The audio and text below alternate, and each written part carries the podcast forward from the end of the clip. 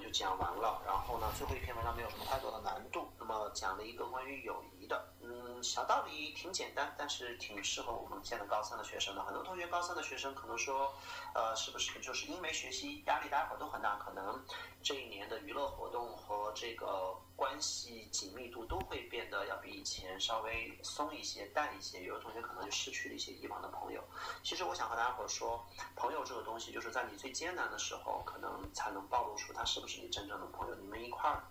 玩的时候，可能看不出什么东西来，所以你失去的朋友未必是啊真真正正正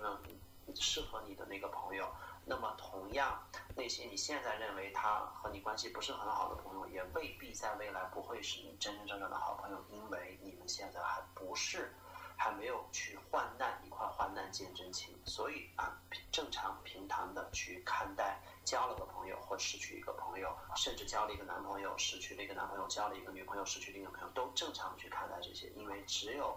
在你患难的时候，你才能真正看到你的人是不是你适合你的，属于你的。所以一切努力的去高考，准备高考。好了，那么呢，呃，二零一二年我们就这么结束了。晚安。